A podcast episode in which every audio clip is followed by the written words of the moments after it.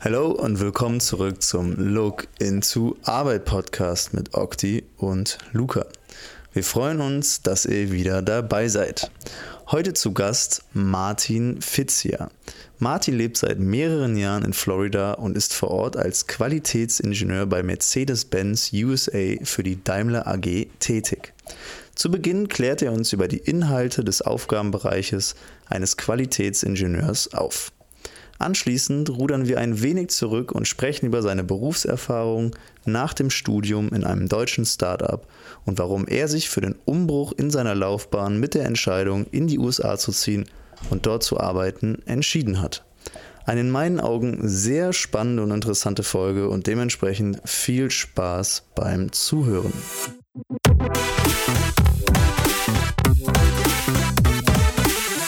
Heute bei uns zu Gast live aus Florida, Jacksonville zugeschaltet Martin Fitzia. Schön, dass du bei uns bist. Und zu Beginn immer gerne die obligatorische Frage nach dem Gemütszustand. Dementsprechend, wie geht's dir, Martin? Ähm, gut, ja, ich freue mich, dass es jetzt endlich geklappt hat. Wir haben es ja tatsächlich länger versucht, ähm, aufgrund der Zeitzonen und ja, unterschiedlichen Beschäftigungen ähm, hat es ja leider jetzt erst geklappt. Ich freue mich, hier zu sein. Ich fühle mich gut. Es ist ein nicht so schöner Tag in Florida. Tatsächlich regnet es. Äh, oh. Obwohl die letzten zwei Monate nur die Sonne schien, aber desto besser passt es jetzt heute rein mit euch, hier sich zusammenzusetzen und ein bisschen die Lage zu besprechen, sage ich mal. Ja, Martin, auch von mir äh, natürlich hi. Wir haben, wir kennen uns ja, wir haben uns lange nicht gesehen.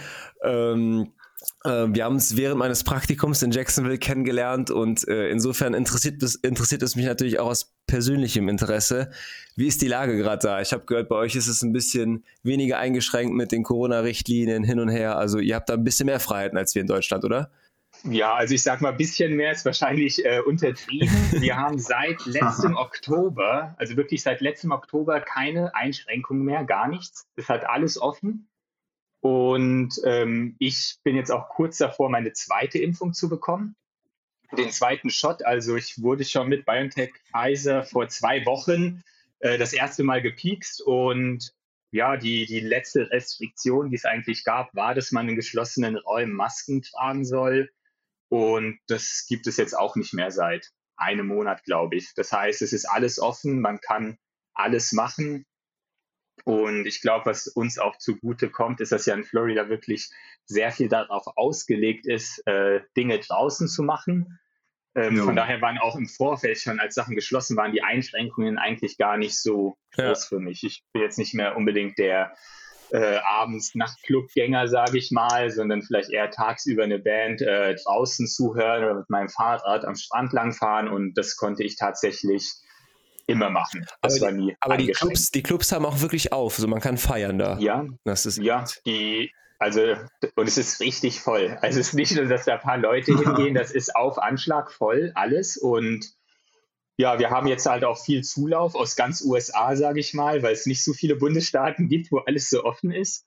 Ähm, das heißt, hier ist voll. Also alle Hotels, Airbnbs sind äh, komplett ausgebucht. Der Immobilienmarkt boomt. Jeden Tag, äh, wenn was auf den Markt kommt, wird es am selben Tag verkauft, weil Leute hierher ziehen wollen, weil man hier quasi sein Leben, sage ich mal, uneingeschränkt weiterleben kann und hier auch wirklich sehr viel Gas gegeben wurde mit dem Impfen. Boah, das ist wirklich verrückt. Also in Deutschland können wir wirklich, wirklich nur davon träumen. Also wenn man sich zu dritt schon aus, also aus Zufall draußen trifft mit einem Kumpel, fühlt man sich schon kriminell hier, muss man wirklich sagen. Ja, ja und ich, ich sehe das ja auch in den Nachrichten. Ich verfolge auch die deutschen Nachrichten und ähm, ja, es wirkt wie in einer anderen Welt, ja. als wenn man hier in, in Florida unterwegs ist. Ja, ganz interessant auf jeden Fall mal jetzt äh, den, den, den direkten äh, Einblick aus, aus erster Hand zu hören, weil sonst haben wir das ja in Deutschland auch immer nur aus, aus äh, Medien mitbekommen, wie es in anderen äh, Ländern aussieht. Deswegen äh, ganz, äh, ganz cool, dass du das jetzt mal irgendwie so beschrieben hast. Mm, und Okti hat ja gerade schon beschrieben, ihr beide, ihr kennt euch ja aus, aus dem Praktikum äh, bei Mercedes in, in Jacksonville. Aber ich äh, kenne dich ja ähm, bis gerade zum Vorgespräch noch gar nicht und Zuhörer und Zuhörerinnen dementsprechend auch nicht. Dementsprechend würde ich dich äh, gerne einmal bitten, dich vorzustellen, einmal mal ganz kurz äh, den Werdegang so ein bisschen darlegen. Was hast du bisher gemacht? Was hast du vielleicht studiert? Und wo stehst du heute? Ähm, ja, gerne. Also aufgewachsen bin ich im schönen Mainz am Rhein. Ähm, bin da eigentlich immer geblieben und dann bin ich fürs Studium nach Karlsruhe gezogen, habe am KIT, der Elite-Uni äh, Wirtschaftsingenieurswesen studiert und ja, nach dem Abschluss habe ich dort angefangen, in einem äh, Startup zu arbeiten. Bin dort aber nur relativ kurz geblieben, weil sich dann tatsächlich diese Möglichkeit für mich eröffnet hat, hier in die USA zu kommen mit Mercedes-Benz. Und ja, im Endeffekt bin ich jetzt seit November 2016 in den USA, in Jacksonville und arbeite als Qualitätsingenieur für Elektrik und Elektronikteile im Quality Engineering Center, so heißt es einfach hier, ähm, bin quasi ein, ein Langzeitsensor für Qualitätsthemen im Feld. Okay, da vielleicht direkt mal eine Rückfrage meinerseits ganz einmal ganz grob beschrieben vielleicht, was besagt der, äh, das Berufsfeld eines Qualitätsingenieurs? Also was sind konkret deine Aufgaben? Beziehungsweise definier das vielleicht einmal ganz kurz. Ja, also ich glaube, am einfachsten ist es tatsächlich, ähm, das an einem Beispiel zu erklären, äh, wie das hier ja, abläuft, was wir machen. Also nehmen wir an, du fährst einen sehr neuen Mercedes, ja. Und ja, irgendwas ja. geht kaputt, irgendwas geht kaputt, was hoffentlich nicht passiert, aber ähm, dann kannst du quasi in die Werkstatt gehen und es wird unter Garantie gewechselt.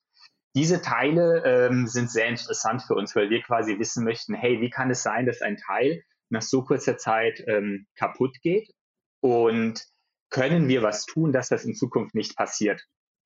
Und was wir hier quasi spezifisch tun, ist, wir machen das für Fahrzeuge, die in den USA gebaut worden sind, von Zulieferern, die dieses Werk beliefern.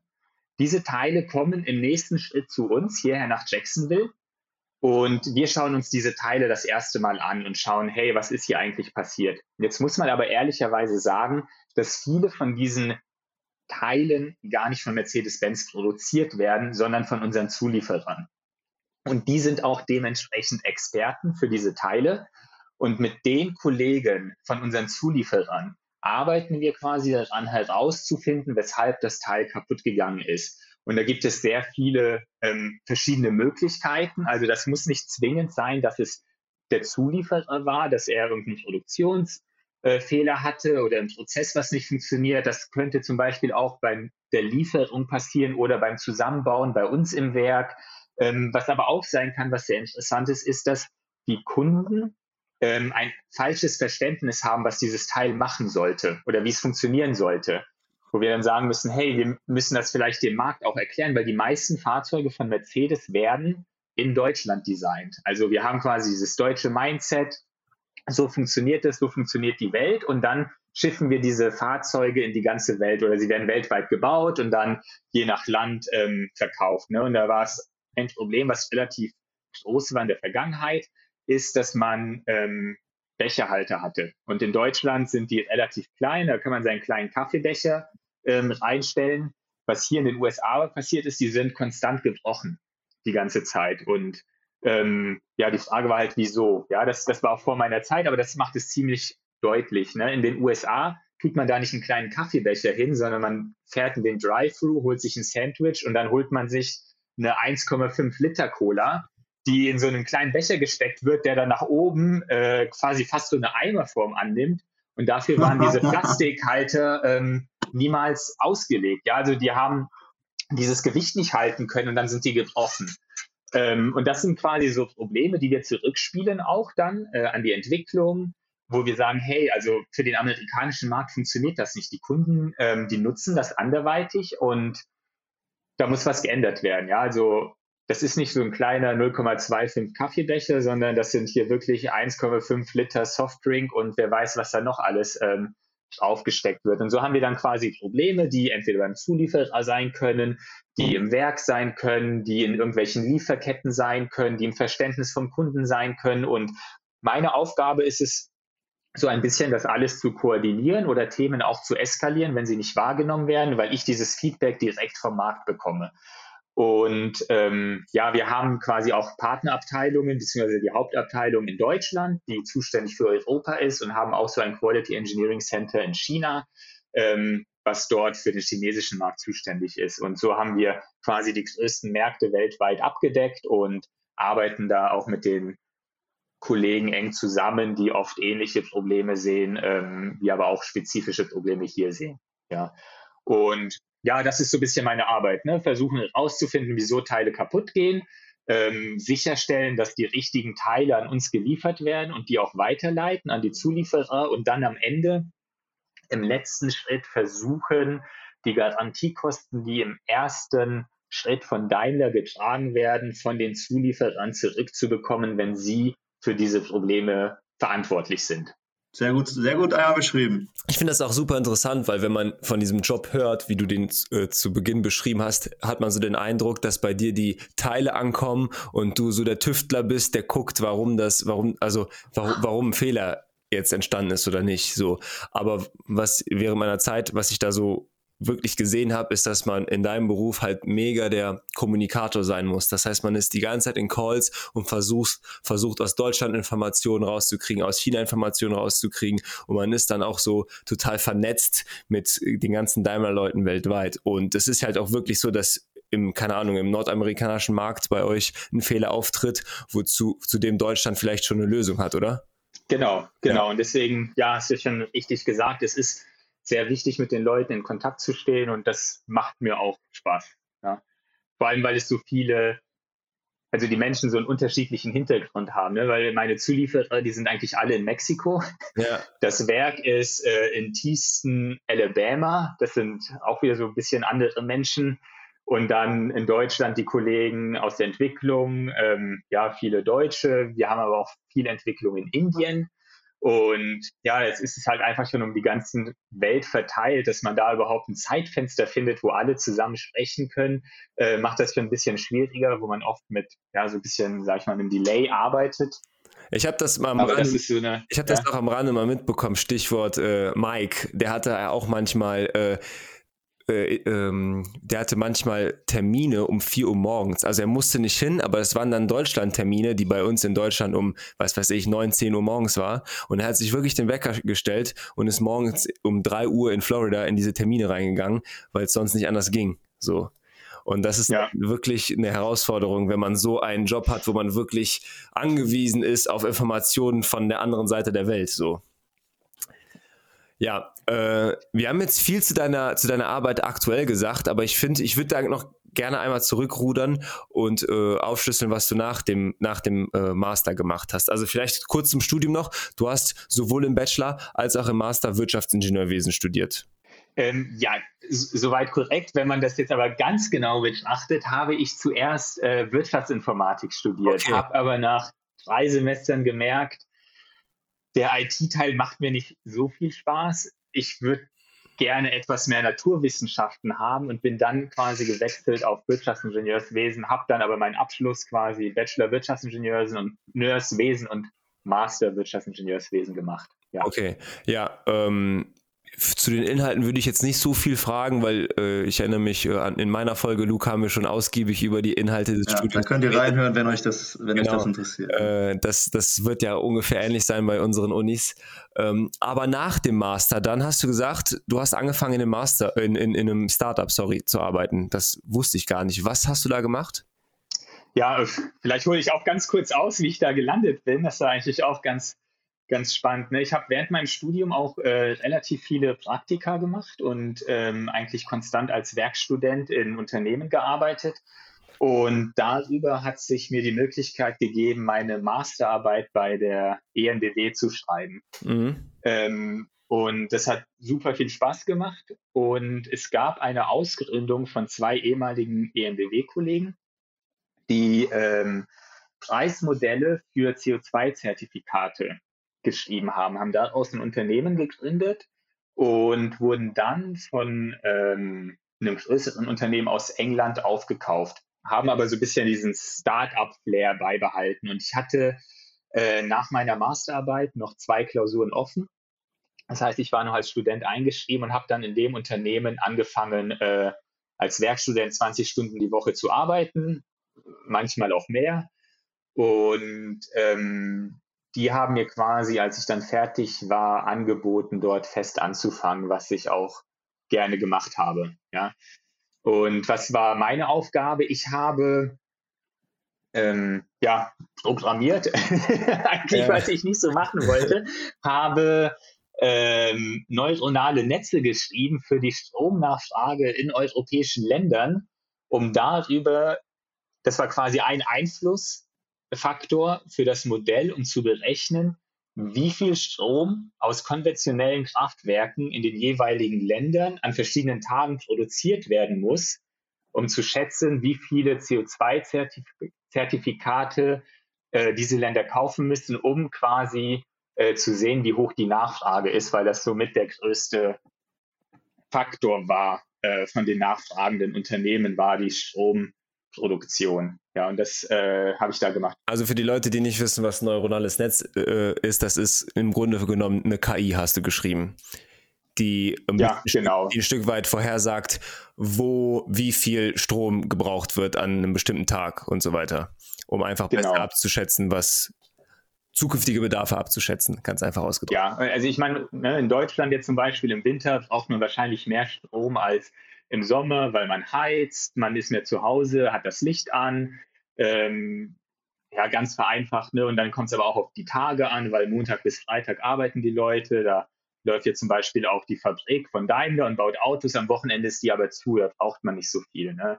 Jetzt ist vielleicht im Sommer scheint mehr die Sonne, dann haben wir viel Photovoltaik, ähm, Energie, vielleicht Wind, der weht bis, Wind bisschen mehr im Herbst und im Frühling haben wir viel Windkraftenergie und da müssen die Kraftwerke äh, weniger laufen als zu anderen Zeitpunkten. Ja, ja, und, und, und das klingt ja eigentlich auch super interessant und richtig zukunftsorientiert. Was war jetzt im Endeffekt der Grund, warum du dort nicht geblieben bist, nachdem du dort angefangen hast?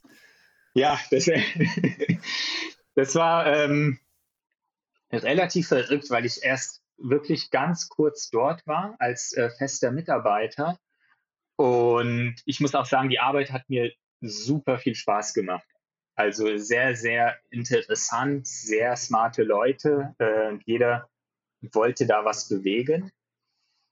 Ähm, wieso ich wechseln wollte, war, ich hatte quasi das Angebot bekommen, beziehungsweise mein alter Chef aus den USA, bei dem ich das äh, Praktikum vorher gemacht hatte, was ich auch noch nicht erwähnt habe. Also ich habe auch ein Praktikum hier bei Mercedes-Benz in den USA gemacht, ja. hat mich angeschrieben und hat gesagt, hey Martin, wir haben hier eine offene Ingenieursstelle du hast einen super Eindruck hinterlassen damals, bewirb dich doch einfach.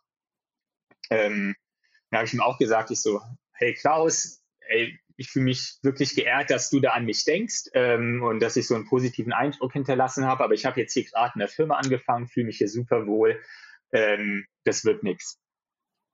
Ihr, ihr, seid zu spät quasi. Ne? Und dann habe ich den ganzen Tag darüber nachgedacht, bin ins Bett gegangen, konnte auch kaum schlafen, habe die ganze Zeit darüber nachgedacht dachte so, hm, was, was willst du eigentlich? Ne? Was willst du, wo willst du hin? Was willst du machen? Was ist dir wichtig? Und dann habe ich so angefangen, das bisschen abzuwägen. Und ich glaube, es ist auch relativ spannend eben für eure Zuhörer auch und Zuhörerinnen, ähm, was mir wichtig ist. Und habe mir das aufgeschrieben. Und da ist mir aufgefallen, dass in dem Job, den ich zu dem Zeitpunkt hatte, das Thema hat mir sehr gelegen. Ich habe aber auch sehr viel gearbeitet. Das heißt, ähm, ich hatte einen 40-Stunden-Vertrag, habe aber mehr als diese 40 Stunden gearbeitet. Ähm, es war, ich glaube, es war März oder so, also auch wieder so eine relativ dunkle Zeit in Deutschland, wo ja. es viel geregnet hat. Und im Endeffekt bin ich morgens zur Arbeit. Es war noch dunkel, bin wieder von der Arbeit, war immer noch dunkel, habe was gegessen und bin schlafen gegangen. So, und dann war quasi ein Werktag zu Ende. Auf der Arbeit super coole Leute, es, es war niemand über 30, alles junge, sehr ambitionierte Menschen. Und ich habe aber wahrgenommen, so im Endeffekt, Montag bis Freitag mache ich nichts anderes als arbeiten. Ja, die Arbeit macht mir Spaß, aber irgendwie hätte ich noch gern mehr vom Tag. Und ähm, ich wusste, dass hier in den USA von meiner Praktikumszeit die Arbeitszeiten, sage ich mal, ein bisschen stringenter verfolgt wurden, dass es zum einen nur 36 Stunden sind, ähm, man früher anfängt und dass man hier danach noch extrem viel vom Tag hat. Ja, also im Moment arbeite ich von zu Hause, aber als ich noch in das Büro gefahren bin, war ich um kurz nach vier zu Hause und habe noch sechs Stunden vom Tag, wo ich machen kann, was ich will. Und das hatte ich vorher nicht. So, dann ist dazu gekommen, dass ich schon immer ein Mensch war, der unglaublich gern gereist ist und andere Kulturen kennengelernt hat und auch wirklich gerne länger im Ausland war. Ich war nach dem Abi, Ich glaube, es machen ja auch echt sehr viele. War ich ein halbes Jahr in Australien. Ich habe ein Praktikum in China gemacht. Ich habe ein Praktikum in den USA gemacht. Und sonst habe ich eigentlich jedes Jahr ähm, so eine Reise gemacht für einen Monat irgendwohin länger. Ähm, ja, um, um das einfach mehr wahrzunehmen, als wenn man jetzt irgendwie aus dem Flieger steigt, dann ist man da ein paar Tage und dann wieder weg. Und ja, war da schon immer so ein bisschen fix drauf, ähm, dass ich nochmal weg wollte. Und die Umstände hatten sich da auch gerade ganz gut ergeben, ähm, weil ich auch Single war zu dem Zeitpunkt. Ich wusste, hey, ich muss diese Entscheidung nur für mich fällen, wenn ich jetzt sage, ich will ins Ausland gehen. Und oft, wenn man, ja, sag ich mal, ein bisschen im Berufsleben ist und sich in der Firma hochgearbeitet hat und ins Ausland geschickt wird, hat man eine Partnerin, Kinder und das macht das Ganze einfach viel komplizierter und schwieriger, als wenn man das nur für sich entscheiden muss. Und ich hatte schon immer das Ziel, dass ich eigentlich gesagt habe, ich will noch mal länger ins Ausland. Ähm, ja, und der, der letzte Punkt, weshalb ich mich dann auch noch bei Mercedes beworben habe, ist, dass die Firma, äh, für die ich gearbeitet hatte, mir auch Auslandseinsätze ermöglicht hätte. Es waren aber eher Orte, an die ich nicht wollte. Also die haben mich ja. nicht so gereizt. Die waren äh, hauptsächlich London, ja, da war das Headquarter, da waren noch andere Kollegen hin, aber ja, London ist zwar eine sehr schöne Stadt, ähm, als ich dort war zum Sightseeing, aber das ist nicht unbedingt eine Stadt, in der ich leben will. Und ja, und dann habe ich es einfach mal versucht, habe mich beworben und bin dann über einige Umwege in den USA gelandet. Ja. Und bin bisher um, ähm. sehr zufrieden mit dieser Entscheidung. Man kann ja eigentlich, eigentlich auch irgendwie dazu sagen, dass gerade dieses Jobangebot ähm, gerade weil du es auch so beschrieben hast, sehr, sehr wichtig für dich war, weil du dann früh genug quasi dazu gezwungen wurdest, dich mit der Frage auseinanderzusetzen, was du willst. Und das hast du ja gerade sehr schön und sehr strukturiert beschrieben, wie du da vorgegangen bist und ähm, dir Gedanken gemacht hast, was ist dir wichtig, was hast du für äußere Umstände und hast das ja relativ, ähm, so habe ich es jetzt zumindest wahrgenommen, irgendwie rational gut, gut betrachten können. Also es ist ja eigentlich ein sehr guter Eingriff von außen in dein Leben gewesen, der ähm, für, bei dir dafür gesorgt hat, dich nochmal mit dir selber auseinanderzusetzen. Weil hättest du dieses Angebot nicht gehabt, dann hättest du ja einfach weitergemacht. Wahrscheinlich erst einmal, so ohne es jetzt natürlich zu wissen. Ja, definitiv. Und, das, man muss ja jetzt auch wieder sagen, ne, das ist so ein bisschen so ein Luxusproblem gewesen, weil ich war nicht unglücklich in dem anderen Job. Mir hat der Job super viel Spaß gemacht und ich Klar. hatte auch einige Kommilitonen, die angefangen haben zu arbeiten und die waren nicht so happy. Und dann war ich so, nee, also das ist bei mir nicht der Fall, aber ich bin eher so ein bisschen der Typ, ich äh, lebe nicht, um zu arbeiten, sondern ich arbeite, um zu leben. Ne? Also so Work-Life-Balance ist mir schon wirklich sehr wichtig und das habe ich da auch nochmal äh, gemerkt, als ich quasi Montag bis Freitag gearbeitet habe und dann nur dieses Wochenende für mich hatte äh, im Verhältnis zu dem, wie es jetzt ist. Also es ist wirklich unschlagbar. Und so, so klischeehaft, wie das auch immer klingt, aber wie, wie wichtig es dann auch ist, sich gut in einem Praktikum anzustellen, weil das war jetzt irgend so ein x-beliebiges Praktikum, was du gemacht hast, also eins von vielen Praktika. Und am Ende des Tages hat sich das ausgezahlt, dass du dich hier in Amerika so gut angestellt hast. Und äh, siehe da, als die Stelle frei wurde, wurde an dich gedacht und du wurdest kontaktiert und so hat sich eben diese, diese Pforte eröffnet und ja, jetzt sitzt du hier in, in den USA. Es ist schon schon gut. Also du warst auch am Standort Jacksonville Praktikant, ne? Davor. Ja, genau. Ja, in dann, derselben Abteilung, wo ich jetzt auch arbeite. Ja, siehst du mal. Ja, da können wir, da können wir jetzt direkt auch, äh, finde ich, einmal kurz äh, drauf eingehen, weil es ist ja nicht so, dass du einfach nach Amerika fliegst und sagst, ja, ich arbeite jetzt hier. Das ist ja auch so ein bisschen, also es gibt ja gewisse gewisse Dinge, die man da äh, beachten muss irgendwie. Ne? Ähm, deswegen, wie ist das denn mit der Arbeitserlaubnis in den USA? Also Okti hat mir im Vorhinein ähm, von der Green Card berichtet und deswegen würde mich jetzt einfach mal interessieren, wie, wie läuft das ab? Also du, was hast du zu tun, damit die Möglichkeit besteht, in den USA zu arbeiten? Wie funktioniert das? Ja, das ist äh, sehr kompliziert, wo man auch sagen muss, also ich, ich glaube, es gibt kaum ein Land, wo es so schwer ist, eine Arbeitserlaubnis zu bekommen wie in den USA. Also ich glaube, Australien ist auch relativ schwierig, aber ähm, ja, USA wirklich sehr, sehr kompliziert. Als erstes braucht man auf jeden Fall ein Unternehmen, das einen einstellen möchte. Also man kann nicht einfach seine Koffer packen und sagen, hey, ich steige jetzt in den nächsten Flieger und schau mal, was passiert und dann arbeite ich mich hoch vom Tellerwäscher zum Millionär, so dieses American Dream mäßige. ähm, sondern bevor man überhaupt einen Fuß ins Land setzt, muss man eigentlich schon einen festen Arbeitsvertrag haben, ähm, muss über das Konsulat die Arbeitserlaubnis bekommen haben. Ähm, ja, und das, das dauert auch länger. Ja, also nur mal. Aber muss man, muss man da, sorry, muss man da einen gesonderten Antrag beim Konsulat stellen oder ja. läuft das dann über den Arbeitgeber? Ähm, nein, also der Arbeitgeber hat das gesponsert bei mir.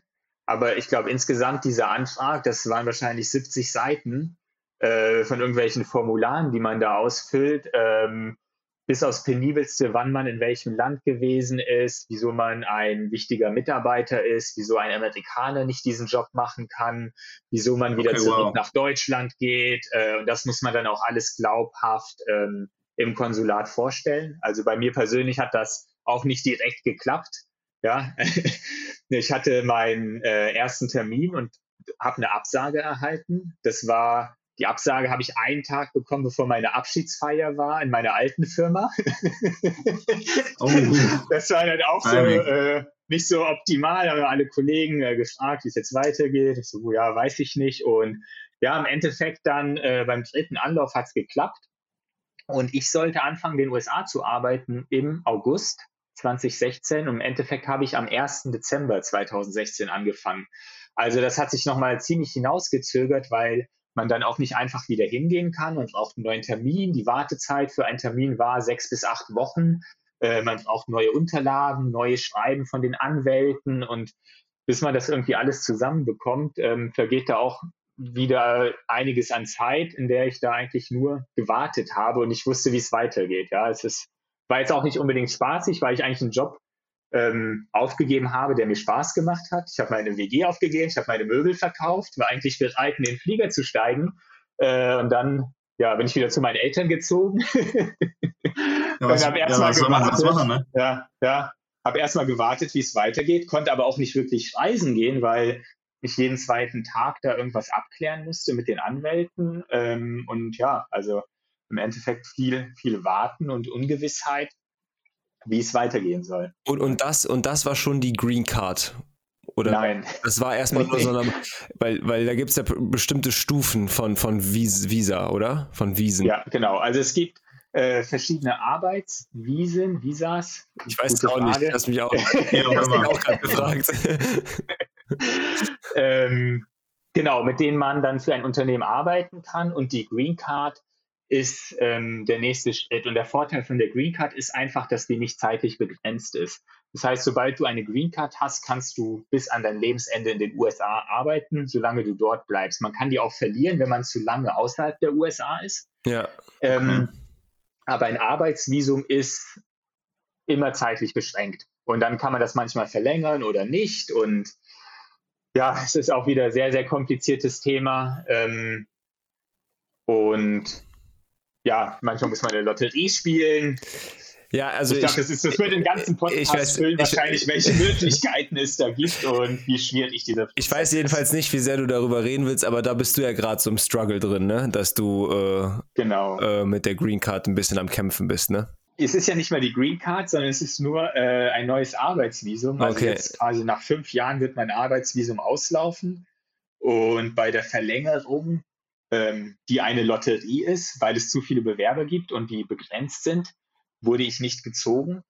Und ja, jetzt weiß ich ehrlich gesagt auch nicht ganz genau, wie es weitergehen wird. Aber ja, ich also glaube, es ist wirklich circa, eine Lotterie. Ja, es gibt 75.000 Visa und letztes Jahr mit Covid wurde das so ein bisschen ausgesetzt, äh, wodurch es dieses Jahr noch mehr Bewerber gab. Also ja. ich habe jetzt nicht auf die Zahlen geschaut, aber ich würde jetzt so schätzen, 300.000, 400.000 Menschen bewerben sich dann da drauf. Und dann muss man quasi, bevor der Antrag bearbeitet wird, erstmal gezogen werden. Ähm, und dann kann man immer noch abgelehnt werden. So, jetzt wurde ich schon gar nicht erst gezogen. Scheiße. Ja. Äh, und ja, zum Jahresende läuft das dann aus und ich weiß selber nicht genau, wie es weitergeht. Also nächsten Dienstag habe ich jetzt wieder einen Termin mit meinen Anwälten, wo wir mal alle Optionen durchgehen. Ja. Ja, wir wünschen, das, wir wünschen das Beste auf jeden Fall. Ja, danke schön. Aber ich, ich, ich habe es dir auch gesagt, falls es nicht geht, kommst du ja immer noch zurück nach Deutschland zu uns und das ist ja auch schön, oder? Ja, ist es auch. Also, ja, ich vermisse das auch jetzt durch Covid und die ganzen Reisebeschränkungen. Bin ich jetzt seit fast zwei Jahren nicht in Deutschland gewesen. Äh, weil ich genau zum Anfang von Covid nach Deutschland wollte, also vorher geplant, bevor Covid äh, da war. Ja. Und ja, seitdem geht das nicht mehr und warte jetzt hier ganz gespannt, bis das mit dem Impfen ein bisschen vorwärts geht, auch in Deutschland und die hoffentlich die Beschränkungen etwas lockern, sage ich mal, dass ich auch wieder nach Deutschland kann und auch wieder zurück in die USA kann. Ja, und vielleicht auch noch zu dem, zu dem äh, Arbeitsprozess äh, bezüglich des, ähm, des Visums, Arbeitsvisums, ist ja vielleicht auch äh, wichtig, sich nochmal vor Augen zu führen, dass du ja schon mal in an einem Punkt warst, wo du deine, deinen vorherigen Job aufgegeben hast und quasi diese Perspektive in den USA hattest und da ja auch viele Probleme, wie du eben beschrieben hast, aufgetreten sind.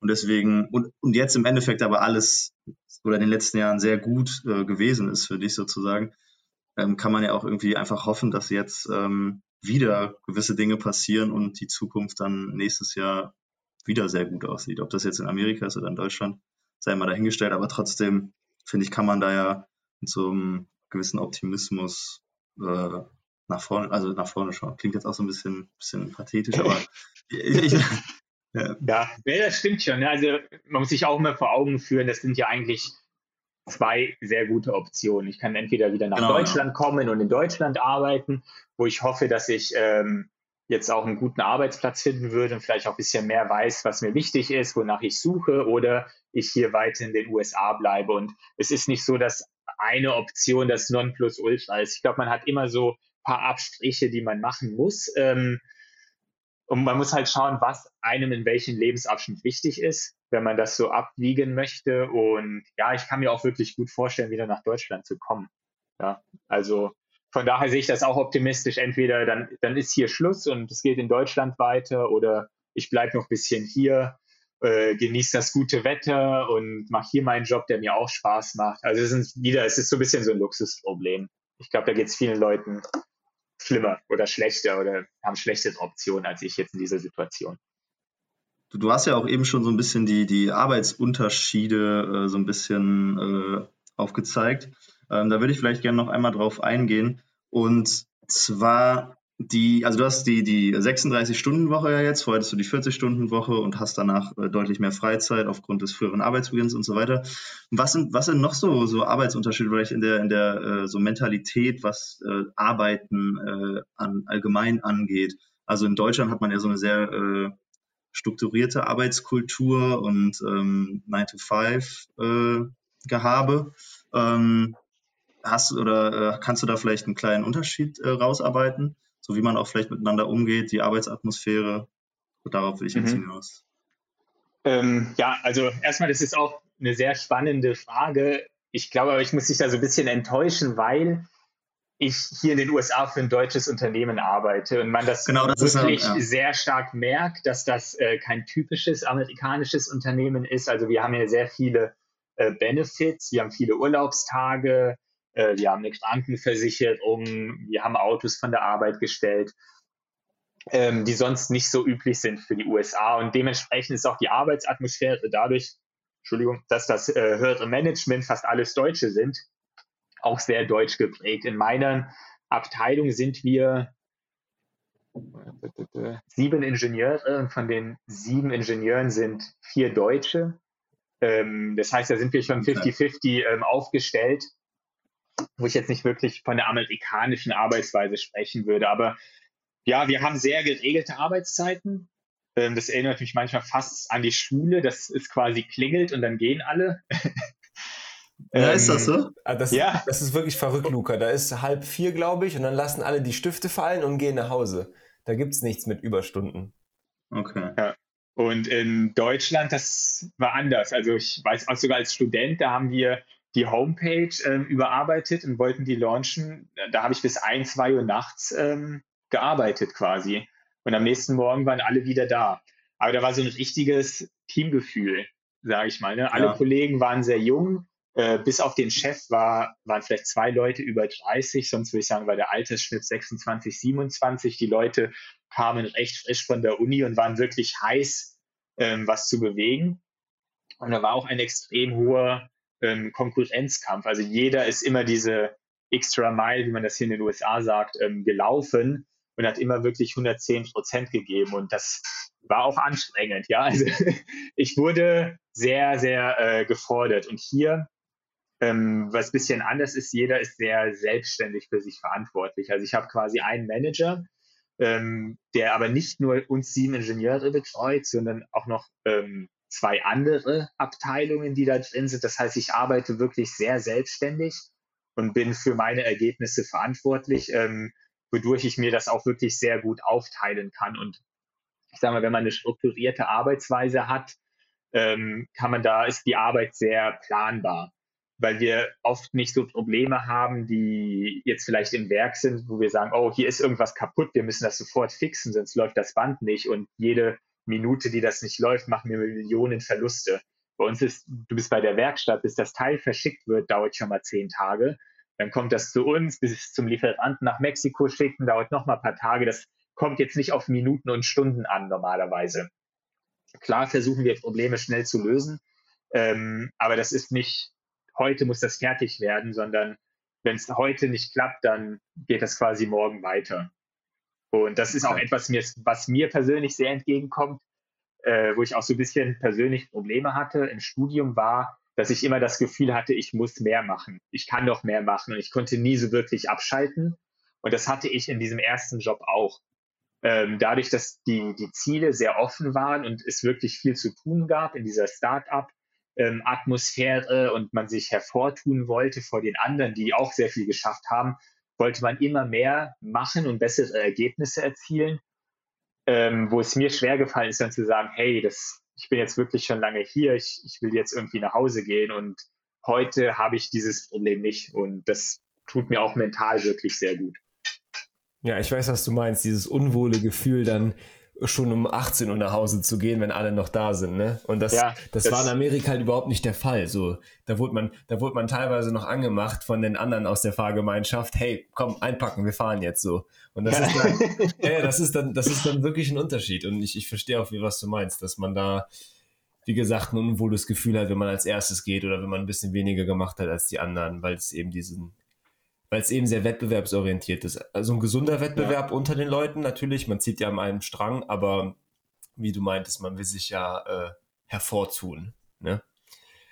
Äh, Luca, wenn du nichts mehr hast zur, äh, zur, zur, aktuellen Phase bei Martin, würde ich vielleicht so ein bisschen äh, umschwenken auf, auf seine Zukunft, auf was so kommt. Sehr gerne. Sehr gerne, ja. Mach mal. Äh, und zwar ähm, im Endeffekt kurz formuliert die Frage, wie du deine Zukunft planst. Ich weiß, es ist jetzt natürlich schwer abzuschätzen, wenn dich einer fragt. Es gibt 100 äh, verschiedene Optionen, die natürlich auch ein Stück weit ab, äh, abhängig sind von beispielsweise Green Card, ja oder nein. Ähm, aber wo möchtest du vielleicht kurzfristig hin? Also würdest du lieber vielleicht in Amerika bleiben? Könntest du dir aber auch vorstellen, zurück nach Deutschland zu kommen, wenn es jetzt eine Covid-freie Zeit wäre? Äh, und wo möchtest du vielleicht auch langfristig hin, wenn man jetzt mal so weit denkt, vielleicht äh, von Frau und Kinder, Familie spricht, etc., würdest du es lieber in Deutschland machen, äh, beziehungsweise dein Leben eher in Deutschland verbringen oder eher in Amerika? Vielleicht mal diesen Unterschied zwischen kurz und langfristig. Und, und geografisch betrachtet auch vielleicht, also du hast ja selber gesagt, du reist sehr gerne und wir haben jetzt gerade nur Amerika und Deutschland angerissen, aber es gibt ja hunderte andere Länder auf dieser Welt, deswegen ähm, gibt es da ja auch noch viele Möglichkeiten. Also vielleicht ist da ja auch vielleicht eine äh, Vision in deinem Kopf. Also, dass wir das nicht außen vor lassen jetzt. Mhm. Okay. Puh, ja. das war jetzt sehr viel. Ja, kurzfristig möchte ich auf jeden Fall nach Deutschland. Also ich muss auch sagen, jetzt durch Covid, ähm, wo ich nicht diese Möglichkeit hatte, nach Deutschland zu reisen, vermisse ich schon Freunde und Familie. Ähm, ich habe auch das Glück, dass alle meine Großeltern noch leben, aber jetzt auch schon in einem hohen Alter sind, wo ich so ein bisschen, ja, ich weiß nicht, Angst, vielleicht auch ein bisschen Realität, wo man sagt, vielleicht hat man nicht mehr so viel Zeit äh, und die gerne mit denen auch, auch verbringen möchte. Wo ich sagen würde, ja, also als nächste Station, ähm, was ein bisschen näher an der Heimat ist, kann ich mir gut, gut vorstellen und danach kann ich mir aber auch sehr gut vorstellen, dass mich dann wieder das Fernweh packt, ja. wo ich dann sage, ja, jetzt war ich hier, das war cool, ähm, aber jetzt zieht es mich wieder in die weite Welt. Und ja, ein Land, wo ich auch wirklich mich sehr, sehr wohl gefühlt habe, war Australien. So von dem Mindset und der Mentalität und dem Land an sich, wo ich mir sehr gut vorstellen könnte, ähm, wenn sich diese Möglichkeit irgendwie ergibt, dass ich dorthin reisen oder dort leben wollen würde für einige Zeit. Ähm, hier in den USA, das macht mir auch Spaß, wo ich sagen würde, hey, ich könnte mir das noch vorstellen für, für ein paar Jahre. Ähm, hab aber so ein bisschen auch Probleme, wie du es angesprochen hast, jetzt sage ich mal so eine Frau fürs Leben zu finden, ähm, weil vielleicht das Mindset doch ein bisschen unterschiedlich ist, hier diese Mentalität an sich, das ist auch ein bisschen schwer in Worte zu fassen, aber ich nicht immer mit den Leuten hier so gut klarkomme, dass ich jetzt sagen will, okay, mit, mit dieser einen Person möchte ich den Rest meines Lebens äh, verbringen, wo ich das Gefühl hatte, ich connecte einfach mit Menschen in Deutschland ein wenig besser oder aber auch in den USA in anderen Teilen. Also sage ich mal zum Beispiel in New York oder so komme ich mit den Leuten besser klar als hier in Jacksonville, Florida. Das muss man sich auch wirklich vorhalten, dass das wie zwei unterschiedliche Länder sind eigentlich, so ja, Süden ja. Amerikas und Norden Amerikas von, von den Leuten her. Vielleicht eine Rückfrage, vielleicht auch ein bisschen persönlich, also wenn du nicht so darauf eingehen willst, kannst du gerne sagen. Aber wieso, also was meinst du, ähm, woran, also vielleicht nochmal genauer beschreiben, wieso kommt da nicht so eine Connection zustande vielleicht mit, mit, mit Personen, äh, wo man sich längerfristig was vorstellen könnte? Also ist das so wirklich diese von Grund auf die Mentalität und dann fehlt es an, dass man sich in die andere Person mhm. hineinversetzt? Oder was ist da der, was ist, was ist da der Punkt irgendwie? Vielleicht, also wenn du, wenn du magst.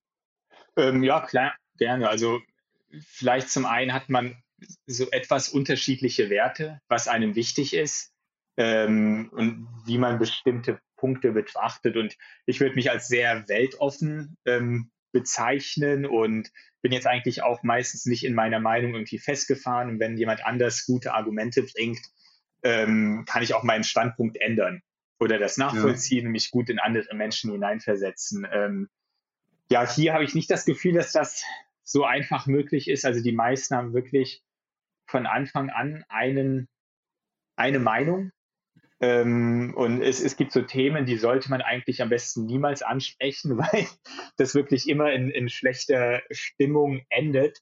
Aber ich habe einfach ein Problem, wenn Leute, wenn man nicht einfach mit Leuten reden kann, ohne dass ähm, quasi das, die, die Entscheidung oder das Ende der Diskussion nicht schon vorher beschlossen ist. Das ich ah, ja, okay. einmal so oft nicht gesagt habe. Mhm. Ähm, und Dinge, die mir wichtig sind, ist, sage ich mal, auch nur so Zuverlässigkeit, Loyalität, ähm, ich würde mich auch als sehr rational bezeichnen und hier, also zumindest auch am Beach, ähm, ist alles eher so auf den Moment ausgelegt. Hauptsache jetzt eine gute Zeit. Leute sind sehr auf das Äußerliche fixiert. Ähm, ja, und die Werte, ja, es sind, sage ich mal, sehr viele äh, Trump-Anhänger. Ich will jetzt auch gar nicht ins Politische gehen, aber das sind oft nicht die Meinungen, für die ich, ich stehe oder die mir wichtig sind. Und mit Leuten kann ich da einfach nicht so, so connecten. Ja, ich verstehe mich auch mit vielen Leuten sehr gut, aber das sind tatsächlich meistens welche, die etwas älter sind. Das sind Kollegen, die ich durchs Tennis kenne, ähm, die ein bisschen verantwortungsbewusster sind, sage ich mal, weil sie vielleicht selber schon Kinder hatten, ähm, ein bisschen länger im Leben stehen und nicht alles für den Moment auslegen, sondern ein bisschen verbindlicher auch sind in ihren Entscheidungen. Interessanter Einblick nochmal. Ja. ja, danke, danke, danke für die, für die ähm, den Einblick auf jeden Fall. Das, das fand ich jetzt auch einmal ganz kurz interessant irgendwie. Äh, ja, also Luca, wenn du auch nichts mehr hast, hätte ich vielleicht noch eine abschließende Frage für den Martin. Dann wären wir auch mit einer Dreiviertelstunde vielleicht äh, gut aufgestellt. Und es ist eigentlich nur eine kurze Frage. Und zwar, ähm, das, was du gemacht hast, ist ja super cool und es klingt für viele auch nach so einfach einem richtig Abenteuer. abenteuerlichen Ding, so, ne? Ähm, dennoch würde ich sagen, dass ähm, so wie du es gemacht hast, vielleicht nicht unbedingt krass vorgeplant war und dass sich das irgendwie auch so ergeben hat. Ne? Dass es vielleicht so, ein, was ich sagen will, ein Weg ist, den sich viele vielleicht wünschen, aber es sich einfach nicht ergibt.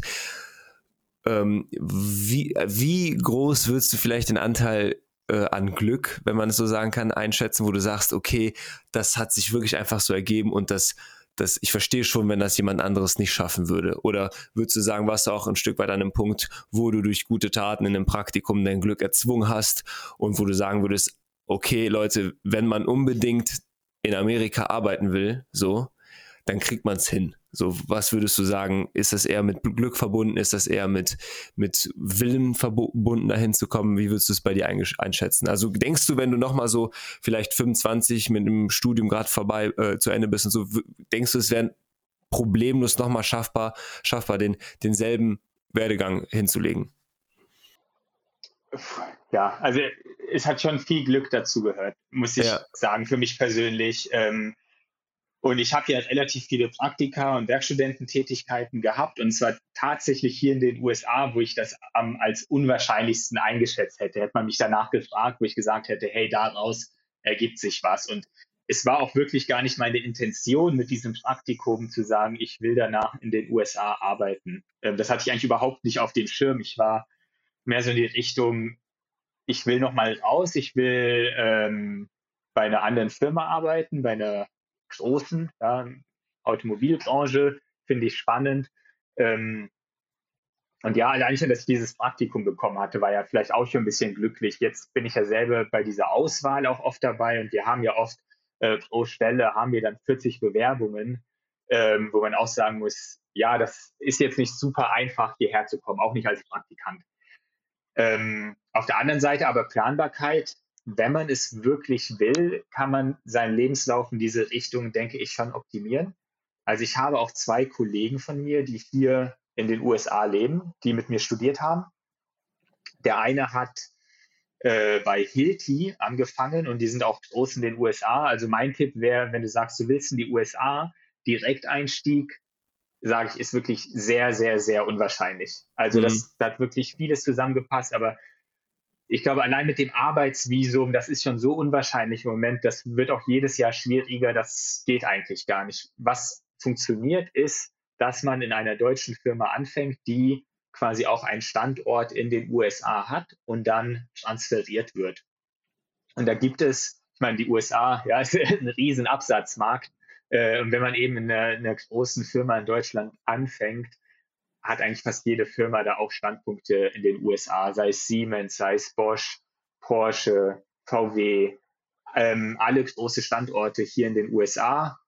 Ähm, ah, guck mal, da bei Porsche hat auch ein Kollege äh, gearbeitet, ja. mit dem ich studiert habe. Also ja, ähm, es gibt durchaus diese Möglichkeiten. Ich glaube, man braucht dann aber eben diese Zwischenstation in Deutschland, um dann eben über diesen deutschen Arbeitgeber in die USA geschickt zu werden. Und Wahrscheinlich gehört da auch wieder etwas Glück dazu, weil ähm, das auch lukrativ ist und das oft viele Menschen machen müssen. Es gibt aber auch viele andere Standorte, wo Menschen eventuell arbeiten möchten. Ne? Also im Moment boomt es ja total in China und äh, da wird viel hochgezogen, wenn man quasi in einem Bereich Erfahrung hat und das dann benötigt wird, hat man, glaube ich, gute Chancen, dann auch dahin zu kommen. Ja, also vielleicht also ein paar andere Beispiele. Ich habe äh, mein Cousin hat für Facebook gearbeitet und der zieht jetzt das ähm, Office in Singapur mit hoch mit seiner Frau, die sind dort. Ein Kollege war bei Bosch, der war über Bosch in Singapur und danach in Chicago gewesen. Ähm, anderer Kollege über Porsche in Atlanta. Mhm. Und ja, ich bin über Mercedes-Benz hier gelandet, der Kollege über Hilti in Tampa und ja, der möchte auch da bleiben. Ein Kollege hat ein Start-up gegründet und lebt in Manhattan. Ähm, also ich kenne schon, sage ich mal, viele ähm, Erfolgsgeschichten, wo das geklappt hat, ins Ausland zu gehen und die Leute da auch echt happy sind. Ja, man muss halt auch ein bisschen Glück haben. Ja, da, genau darauf zielte eigentlich die Frage auch ab, im Endeffekt, um für Zuhörerinnen oder Zuhörer äh, das einfach so ein bisschen aufzuschlüssen. Ist es denn wirklich so schwer dahin zu kommen oder muss man einfach nur hinterstehen und wie setzt man am besten Schritte ein? Und das ist wahrscheinlich das, was du auch gesagt hast. Als, als Deutscher aus unserer Perspektive natürlich ist es wahrscheinlich am einfachsten, sich gut hier in einem Unternehmen ein, anzustellen, um dann eben diesen Sprung nach Übersee zu machen oder sowas. Ja, ja. definitiv. Äh, auf jeden Fall äh, nochmal gute abschließende Worte jetzt vom äh, als Abrundung zu wissen, wie man jetzt da hinkommt. Äh, und ja, vielleicht nochmal, Luca, wenn du nichts hast, dann würde ich. Ich würde natürlich gerne äh, jetzt noch anbieten, weil ich es auch gerade so äh, sehr interessant finde und so viel noch offen ist äh, bei dir ja irgendwie. Dass, ähm, das bieten wir mal allen Gästen an, aber gerade bei dir finde ich es jetzt äh, nochmal äh, speziell spannend, ähm, halt, dass wir noch immer mal wieder gerne ähm, Gäste nochmal einladen, um dann nochmal Lagebesprechungen zu machen, wie es wie sich ergeben hat in ihrer Laufbahn. Und jetzt gerade bei dir halt, wie gesagt, äh, noch so viel äh, Möglichkeiten, alle Richtungen äh, äh, quasi anstehen können, dass wir dich da gerne in, in einem Jahr oder wann auch immer nochmal noch mal gerne sprechen würden. Das, ja, das, gerne. Das gerne also, sehr gerne. Hat mir auch echt Spaß gemacht. Ich muss auch sagen, ne, als mich der Opti gefragt hat, hey Martin, hast du da Bock mitzumachen? Äh, ich auch ist ja so, hm, also Podcast habe ich noch nie gemacht. weiß nicht, wie das läuft. Ich, ich weiß nicht, ob ihr das noch kennt, aber wenn man das erste Mal seine Stimme hört, wenn die aufgenommen ja, wird, ja. klingt das auch immer so ein bisschen ungewohnt, äh, wenn nicht ja, sogar komisch. Und, ja, ja, dann war ich aber so, ja komm, habe ich Bock drauf, äh, mache ich. Und dann habe ich natürlich eine, zwei Folgen habe ich mir angehört und da war das Niveau extrem hoch. Äh. habe ich mich auch gefragt, ob ich da überhaupt reinpasse äh, in, in, diese, diese Reihe von euch. Aber ich finde das eine echt coole Idee, dass ihr dem Ganzen nachgeht und ähm, quasi auch anderen da Einblicke gebt in die ja, Erfahrungen, die ihr jetzt sammelt. Und ich glaube, das kann schon hilfreich sein. Im Endeffekt gibt es, glaube ich, nicht so diesen einen Pfad, den man gehen muss. Ne? Das muss jeder für sich selber entscheiden und jeder Weg hat Vor- und Nachteile. Äh, man muss einfach persönlich abwägen, was einem wichtig ist und natürlich auch, welche Möglichkeiten man dann in dieser Situation hat. Ja, also ich würde mich dann auch nicht so sehr darauf fixieren, dass ich sage, entweder das oder gar nichts. Ja, ich glaube, das ist auch der falsche Weg. Aber es, man muss einfach offen sein für die Türen, die sich einem öffnen. Ähm, und dann ja, muss man einfach bereit sein, auch ja, diese, diese Möglichkeiten zu ergreifen, die sich einem bieten. Und ja, vielleicht passt es, vielleicht passt es nicht. Und wenn es nicht passt, dann steht man quasi wieder auf und äh, macht was anderes. Aber ja, ich glaube, die Zeit ist einem vielleicht dann auch ein bisschen zu schade, etwas zu machen, was man nicht machen will. Ne? Wir leben nur einmal und wir sollten da glücklich sein und das Beste draus machen. Und Richtig, ja. Ja, in dem Sinne wünsche ich da wirklich jedem viel Erfolg, der jetzt vor dieser wichtigen Situation steht und auch viel Glück, dass es quasi so klappt, wie sich das die meisten vorstellen. Also das waren jetzt Schlussworte, wie ich sie besser nicht hätte finden können, muss ich wirklich Sehr sagen. Sehr stark. äh, in diesem Sinne, ja, Martin, bedanken wir uns sehr bei dir, dass du die Zeit genommen hast. Äh, bei, du hast jetzt bei uns jetzt, jetzt abends, du hast den ganzen Tag noch vor dir. Äh, genieß auf jeden Fall noch dein Restwochenende und ähm, meld dich, wenn du in Deutschland bist. Dann treffen wir uns auf jeden Fall mal hier in der Gegend. Ich bin ja nicht weit weg von Mainz. Von daher ist das ja nur ein Katzensprung, wenn wir uns mal wieder hier sehen. Ja, also hätte ich super Bock drauf und sobald ihr das Land wieder aufmacht, komme ich, ja. Vorher wird es schwer. Sehr gut. Dann auch äh, an alle Zuhörerinnen und Zuhörer. Ähm, wir hoffen, es hat euch gefallen. Bis nächste Woche und äh, bleibt gesund. Ciao. Ciao.